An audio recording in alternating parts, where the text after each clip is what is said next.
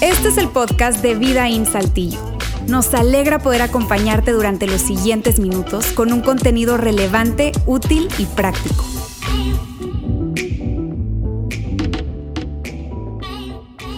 Amigos, gracias nuevamente por permanecer conectados con nosotros o conectarte por primera vez en esta transmisión desde aquí en vivo, desde el campus de Saltillo de nuestra iglesia Vidaín.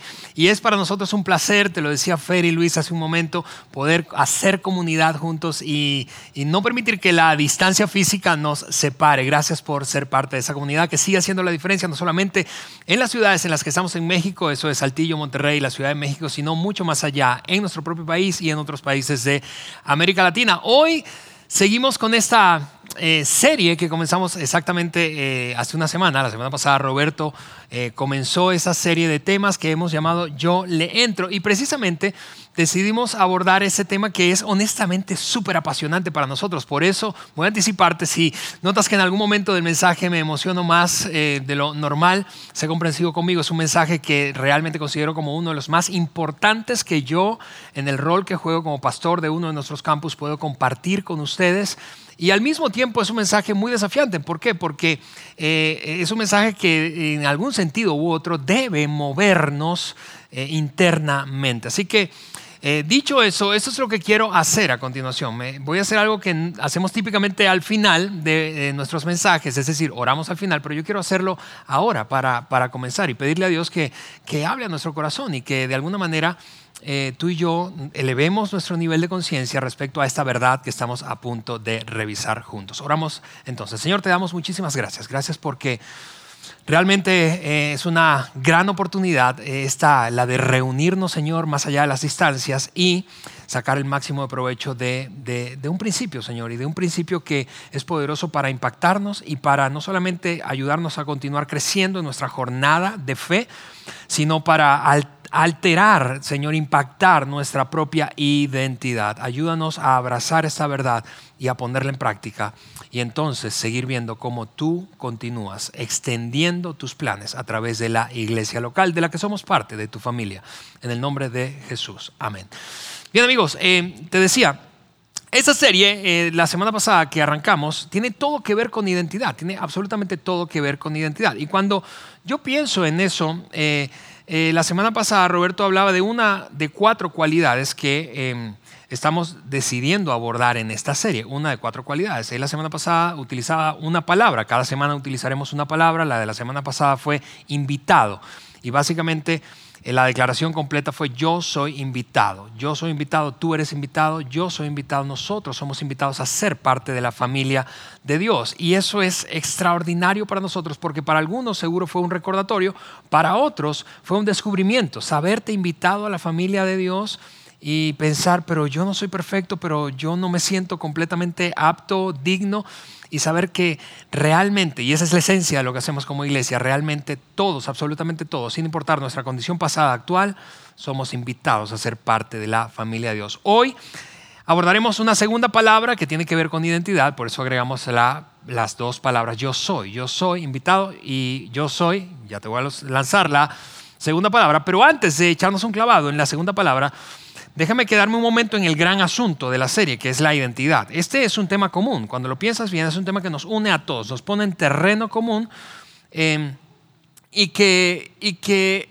dependiendo del nivel de salud o de claridad que tengamos respecto a nuestra propia identidad, si muy saludable, muy clara, entonces eso causará un impacto positivo en nuestra vida. Si poco saludable o borrosa, poco clara, causará un impacto negativo en tu propia vida. Este tema de la identidad no es un asunto solamente de, tú sabes, de una etapa de la vida como la adolescencia en la que seguro has escuchado que se forma nuestra identidad. Es un asunto que nos, nos persigue toda la vida, es un terreno común, independientemente, te repito, de la etapa en la que te encuentres. Para efectos de nuestra conversación, déjame sencillamente ponerte aquí una, declaración que describe a lo que me refiero hoy con identidad. Identidad es eso que eres y cómo te relacionas con eso que eres.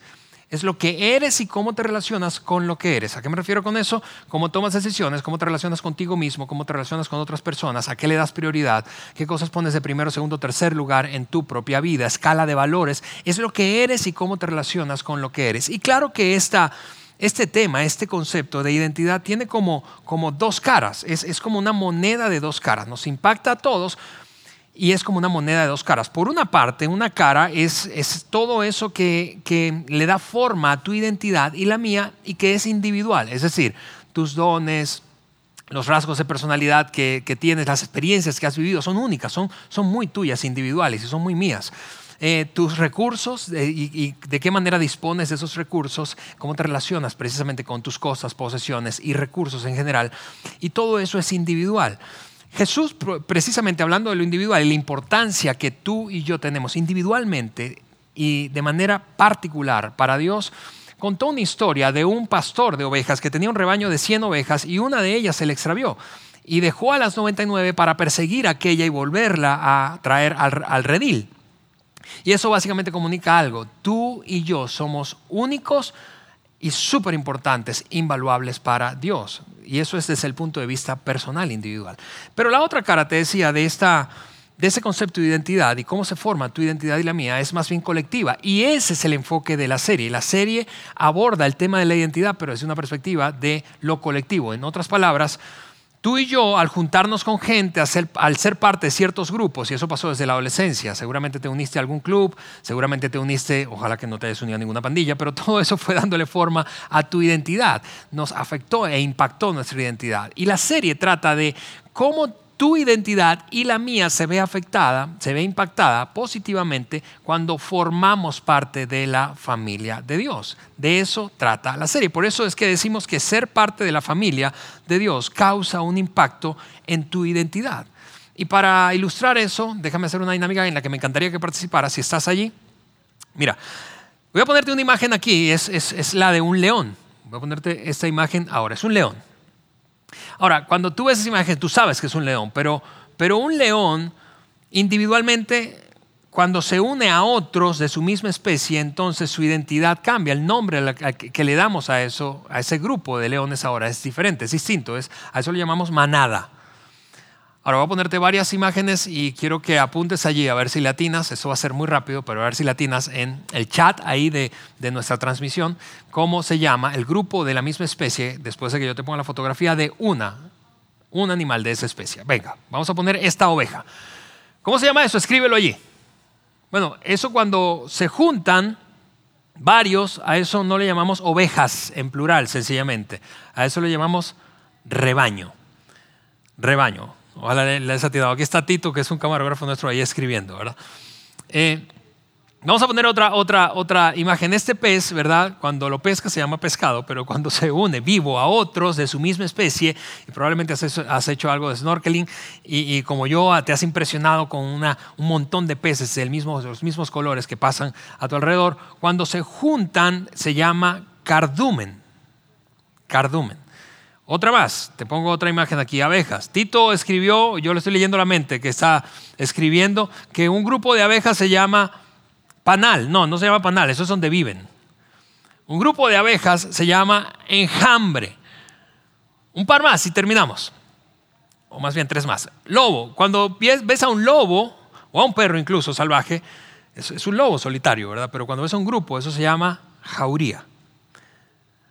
Un ave, cuando ves a un ave sola, es, es un pájaro, pero cuando andan juntas, volando, gansos o cualquier otra especie de aves, se llama parvada. Y la última, déjame ponerte este aquí. Cuando ves un cerdo, ¿verdad? Y, un puerco, ¿verdad? Y luego cuando ves a un grupo de puertos, puercos, perdón, ¿cómo se llama eso? Pues no, eso no se llama cochinada. Cochinada es otra cosa, eso se llama piara. El punto es ese, y creo que es demasiado obvio. Un individuo cuando se une a otros de su especie, un individuo, en este caso animal, cuando se une a otros de su especie, su identidad cambia. Y eso es exactamente lo mismo que pasa contigo y conmigo como seguidores de Jesús. Una persona que ha decidido poner su fe en Cristo como su Salvador, podríamos llamarle cristiano o seguidor de Jesús. Pero un grupo de seguidores de Jesús, empoderado, empoderados, ¿verdad? Para hacer la diferencia, esa frase que usaba Fer, a eso se le llama iglesia o el apóstol Pablo le llamaba cuerpo de Cristo, el cuerpo de Cristo. Pertenecer, y, aquí yo tengo a un grupo de, de personas, voluntarios, sabemos unos 20, 22 personas aquí en el, en el auditorio, el resto está vacío, como lo ves. Pero por eso eh, eh, me vas a ver, eh, observar, verles y referirme a ellos. Porque cuando pertenecemos, así como estamos aquí, como tú estás, aunque no estés aquí, cuando pertenecemos a la familia de Dios, nuestra identidad cambia. Eres su cuerpo, eres su cuerpo, eres sus manos. Cuando ayudas a alguien, eres, eres su boca. Cuando compartes esperanza, cuando brindas esperanza, aceptación a una persona que no la tiene o que ha sido rechazado o rechazada. Eres sus pies cuando llevas el mensaje del Evangelio de Jesús a otras personas donde no llega. Y por eso es que decimos que como miembros de un mismo cuerpo, del cuerpo de Cristo en la tierra, tú y yo somos invaluables. Y esa precisamente es la palabra de hoy, es la segunda palabra de la serie respecto a tu identidad y la mía, cuando se trata de pertenecer a la familia de Dios es invaluable. Yo soy invaluable, tú eres invaluable, tú eres invaluable. Tú eres invaluable desde el punto de vista de pertenecer a la familia de Dios. Eres parte de la familia de Dios, pero no eres sencillamente uno más. Eres invaluable. Por eso quiero hacer ese ejercicio que la semana pasada Roberto también hacía. Y es, quiero que agreguemos a esta, a esta palabra dos que la antecedan y es yo soy. Yo soy invaluable. Y quiero que repitas eso Conmigo, vamos a repetirlo de hecho aquí, quienes estamos en el auditorio, eh, ahora mismo en vivo, a la cuenta de tres yo quiero que repitas la frase, yo soy invaluable. ¿Así? ¿Listos? Uno, dos, tres.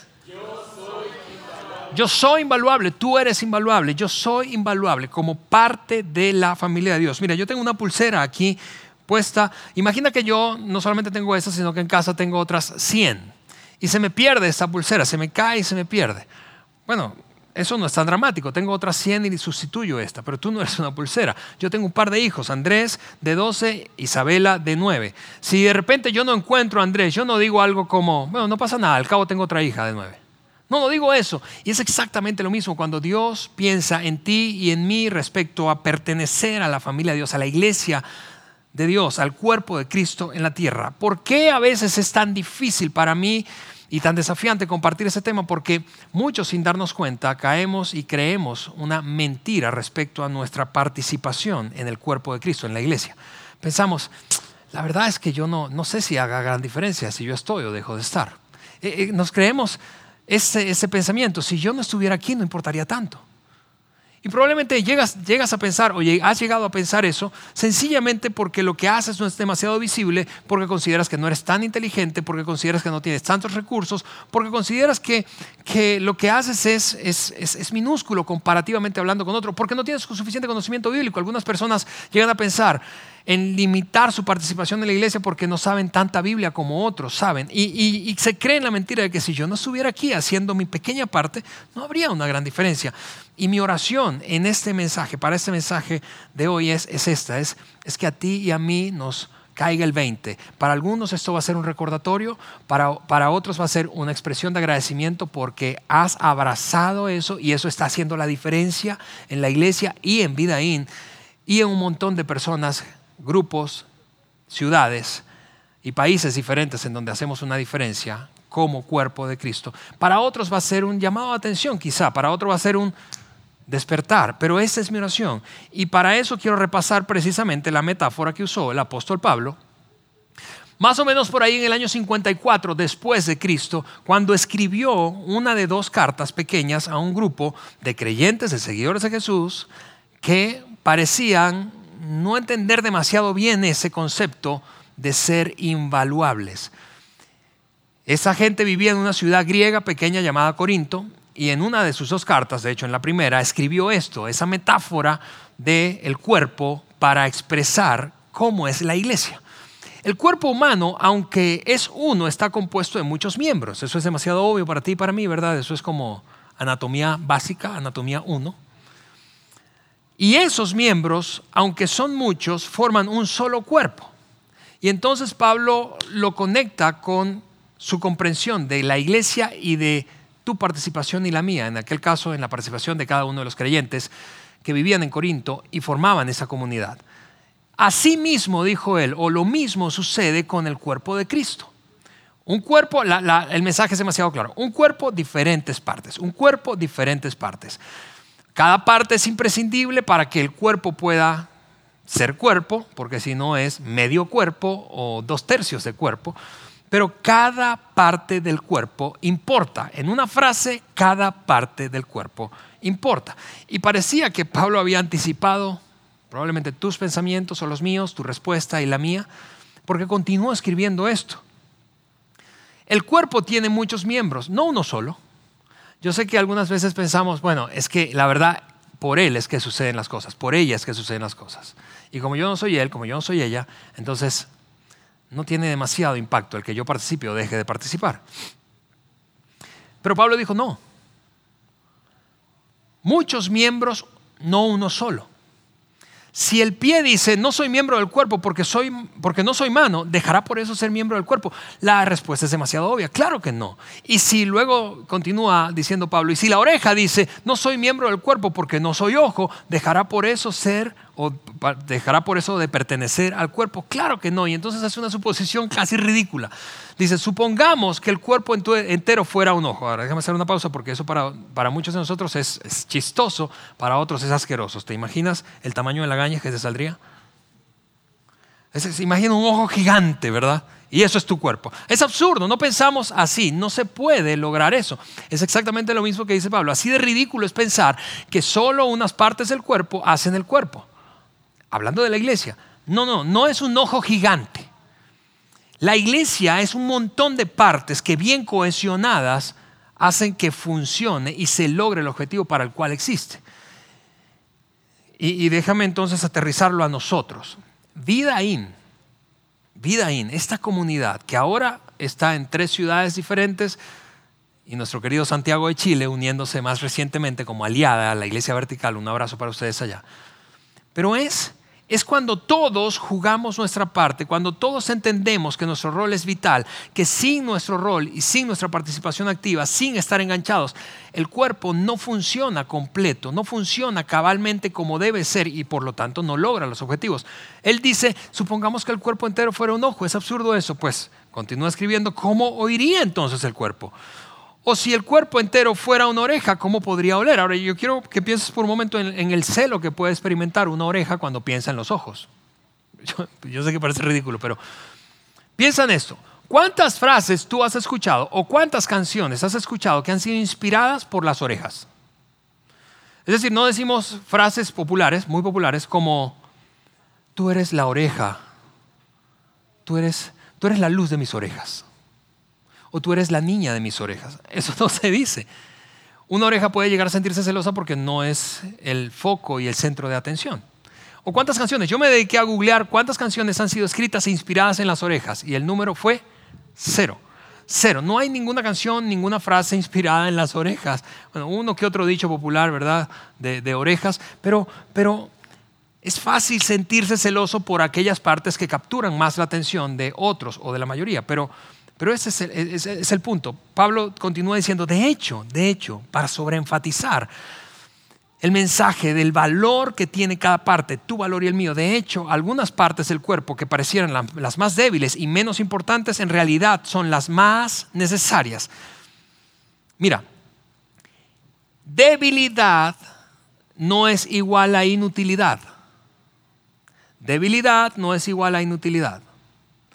Algunas partes de tu cuerpo y mi cuerpo parecen muy débiles, pero son demasiado útiles. Por ejemplo, ¿has pensado en tu mano y en el valor que tiene cada uno de tus dedos para el uso adecuado de tu mano? El pulgar, ¿verdad? Tú y yo usamos mucho el pulgar, eh, este dedo para señalar, este para maldiciones y otras cosas sucias que no deberíamos usar e, este para usar nuestro anillo, en fin, el dedo del corazón. Pero has pensado en el meñique y el valor que aporta el meñique a la función de tu mano. ¿Sabías que casi el 50% de la fuerza muscular que experimentas en tu mano viene, proviene del meñique.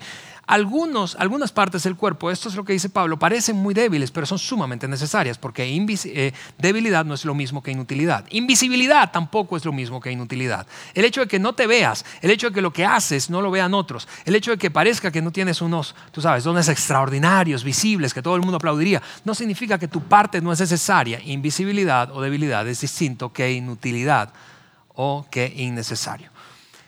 Yo pienso, por ejemplo, en gente que disfruta mucho orar, pasar tiempo a solas con Dios y ora, y ora, y ora por otros, ora por nosotros, ora por lo que hace la iglesia. Yo quiero decirte, no llegues a pensar que eso que estás haciendo no causa un impacto, porque muchas de las historias de vidas transformadas que, que compartimos aquí cada semana son el resultado de tu devoción privada son el resultado de que aun cuando no es visible, continúas haciéndolo, aun cuando se te antoje o no se antoje, continúas haciéndolo. Yo recuerdo muy claramente una etapa de mi vida cuando tenía entre 15 y 18 años. Era un desastre de vida, un desastre, estaba extraviado, extraviadísimo, lejos de Dios, borracho tres o cuatro días de la semana y tenía un par de amigos. Ahora, ahora vivimos los tres en tres países diferentes. Uno de ellos sigue en Venezuela, otro en España y yo aquí en México. Y recuerdo que como todo borracho, ¿verdad? Regresando de la parranda, de la fiesta, 2, 3 de la mañana, estábamos buscando dónde comer algo antes de llegar a casa. Y tú sabes, una taquería o una arepera en Venezuela, pero nos paramos en un lugar de venta de hamburguesas. Y era atendido por un hombre que, del cual nos hicimos amigos. Y, y él se llama, o se llamaba, Amilcar. Amilcar preparaba la comida súper rápido y era riquísimo, nos encantaba el lugar. Y entonces después de que nos servía las hamburguesas o lo que pidiéramos, él de la parte superior de su puesto ambulante sacaba una Biblia, una Biblia enorme, y empezaba a predicarnos. Y tú sabes, nos daba un poco de pena con Amílcar. No nos burlábamos de él en su cara, pero terminando de comer nos burlábamos. Eh, y, pero él cada vez que íbamos hacía exactamente lo mismo. Nunca dejó de hacerlo. De alguna manera ese hombre entendía que su pequeña parte tenía que seguirla haciendo, independientemente de que considerara que fuera por, o consideraba por otros muy importante o no. Amílcar murió un par de años después de eso en un accidente de tránsito y, y lo que nunca vio Amílcar fue el impacto de lo que él sembró, porque secretamente, me da vergüenza con mis amigos, ¿verdad? Pero secretamente eso estaba haciendo algo en mí algo en mí que despertó un hambre de acercarme a Dios. Y eventualmente lo hice y di un paso y me acerqué a mi Padre Celestial y comencé una relación personal con Él. Pero no solo eso, y, Él es responsable de eso. Ese impacto causado por su pequeña parte hecha fielmente. No solo eso, sino que me convertí en una persona que amaba servir voluntariamente en la iglesia y eventualmente me dediqué a esto. Y ahora he servido como pastor en un par de países distintos y he formado otros pastores y líderes en toda América Latina de la iglesia. Vamos, lo que hizo ese hombre causó un impacto que no podía dimensionar, así como probablemente lo que tú haces no lo puedes dimensionar, pero tu participación es vital, es vital. Sin tu participación no podremos hacer lo que Dios desea que hagamos. Sin tu participación, cuando tú no haces tu parte, cuando yo no hago mi parte, entonces alguien más tiene que hacerla. Cuando yo no hago mi parte, entonces algo que Dios desea hacer en la tierra, en su inmenso plan, no se puede hacer. Y por eso yo estoy aquí para decirte, vamos, y desafiarte a engancharte con nosotros y abrazar esta verdad de que eres invaluable para el cuerpo de Cristo, independientemente de que lo sepas o no, que dudes o no, que sea visible o no. Pablo terminó diciendo esto, todos ustedes en conjunto son el cuerpo de Cristo y cada uno de ustedes es parte de ese cuerpo. Yo no sé si te ha pasado como a mí, pero quizá en alguna ocasión se te has dormido en una mala posición y, te, has despertado y el brazo está totalmente dormido y casi ni lo puedes mover, no sientes pesado. Pregunta, ¿en ese momento tu cuerpo, perdón, tu brazo deja ser parte del cuerpo? No, claro que no, sigue siendo parte de tu cuerpo. La otra pregunta es interesante. En ese momento, que tu brazo está dormido, ¿tu brazo es útil? No, tu brazo es inútil. Amigos, si ese eres tú, si hoy escuchándome tú dices, realmente tendría que reconocer que estoy como dormido cuando se trata de mi participación activa en la iglesia y de ser mucho más que solo un consumidor de recursos y disfrutar de la experiencia en cuando lo hacíamos presencial, presencialmente y ahora en línea. Si tú crees, si tú consideras esto de alguna manera me describe esa ilustración, es odiosa, yo quiero hacerlo con muchísimo respeto porque de ninguna manera quiero faltar, faltarle el respeto a ninguno de los que me ve. Pero yo quiero, sí, quiero mirarte a los ojos y decir, vamos, despierta. Despierta, porque tu participación es invaluable, porque no podremos lograr lo que Dios nos ha entregado a ti y a mí si todos no participamos. La iglesia, creo que lo hemos demostrado en estos tres y casi cuatro meses ya, la iglesia es mucho más que un edificio, la iglesia no es un lugar al que vamos, la iglesia es mucho más que una institución, es mucho más que una causa simplemente. La iglesia es un movimiento, es el, movimiento del cuerpo de Cristo en la tierra. Y quizá ahora mismo estás pero, pensando en, argumentos y dices, pero, pero Alejandro, pero, pero, pero es que mi pasado, tú no conoces mi pasado, pero, pero es, que, es que mi presente, tú no sabes, tú no sabes que soy divorciado, que me estoy divorciando, que, que soy madre soltera, tú, pero, pero no sabes, es que estoy muy viejo ya para esto, Alejandro, no sabes, pero es que soy muy joven para eso, Alejandro. Ok, déjame decirlo de esta forma, tu pasado no te descalifica para ser usado por Dios como parte de su cuerpo. Tu pasado no te descalifica. De hecho, tu pasado te prepara para lo que Dios te está llamando. Imagina por un momento lo que podemos lograr juntos si cada uno de nosotros hace su parte. Déjame ponerlo de esta manera en perspectiva. En 15 años, nosotros, Vidaín, en 15 años hemos logrado lanzar, plantar tres campus. Tres campus en tres ciudades diferentes. Tres. Si todos participáramos, si todos nos engancháramos con nuestro tiempo, esfuerzo, recursos económicos, si todos abrazáramos la idea de que realmente somos invaluables y que sin nosotros no vamos a poder lograr todo el potencial, imagina lo que podríamos lograr. Quizá haríamos el doble o el triple de lo que hemos hecho ahora en términos de plantación de iglesias. Quizá podríamos dar causar un impacto mucho mayor en nuestras comunidades. En nuestra campaña anual de generosidad que llamamos Be Rich y que algunos o muchos de ustedes han participado, nosotros hemos tenido la capacidad de recolectar horas de servicio y donaciones, dinero, de donaciones de ustedes. Hemos dado satisfactoriamente y lo celebramos, pero, hemos dado cientos de miles de pesos. Imagina si todos participáramos, daríamos millones de pesos y haríamos una diferencia y nuestras ciudades serían mejor por la participación activa de la iglesia, por la presencia de la iglesia en esa ciudad, por la presencia de la iglesia. ¿Qué no podríamos lograr? ¿Qué no podríamos lograr? Escuchamos ahora recientemente esa historia de lo que estamos logrando en Cuba. Pero ¿qué no podríamos lograr? Podría yo contarte la historia de un amigo al que apoyamos además, es un misionero llamado Gabriel, que está en un país africano eh, conocido como Guinea-Bissau. ¿Qué no podríamos lograr? ¿Qué no podríamos lograr? Él ha traducido o ha desarrollado junto a otros un dispositivo de traducción en audio de la Biblia algunos, eh, eh, para algunas etnias y en algunos dialectos ahí en Guinea-Bissau. ¿Qué no podríamos lograr? ¿Qué no podríamos lograr si todos nosotros participáramos? Pero si estás dormido, si estás dormido es imposible hacer eso. Haremos solo una parte, una fracción, una fracción de lo que podemos hacer. Y yo estoy aquí para decirte, vamos, hagámoslo juntos. Por eso es que nos escuchas constantemente darte las gracias. ¿Por qué? ¿Por qué damos tantas veces las gracias? Porque cuando te conectas importa. Porque cuando compartes esa transmisión y etiquetas a otros importa. Porque cuando das, más allá de que consideres que es mucho o poco, importa. Porque cuando sirves a otras personas, importa. No importa si, es en un contexto presencial o no, o en línea. Importa, importa, importa. Cuando tú y yo servimos a otros, cuando tú y yo invitamos a otros y nos conectamos, importa. Así que eso es lo que quiero hacer para terminar. Yo quiero sencillamente mirándote a los ojos, desde aquí donde estoy en el auditorio del Campus Saltillo, y decirte, yo te prometo que voy a hacer mi parte. Yo te prometo que me voy a desgastar. Y voy a gastar lo mío y lo que yo soy. Y lo voy a hacer porque estoy absolutamente convencido de que es necesaria mi participación. Y yo quiero que tú me prometas lo mismo, allí donde estás yo quiero que tú me prometas que vas a hacer tu parte. Porque solo si tú y yo hacemos nuestra parte como miembros del cuerpo de Cristo, es que lograremos ser esa iglesia a la que a todos les encanta asistir. Esa iglesia que nuestro Padre Celestial siempre soñó.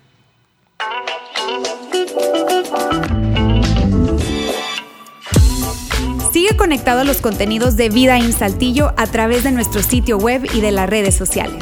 Muy pronto estaremos de vuelta con un nuevo episodio.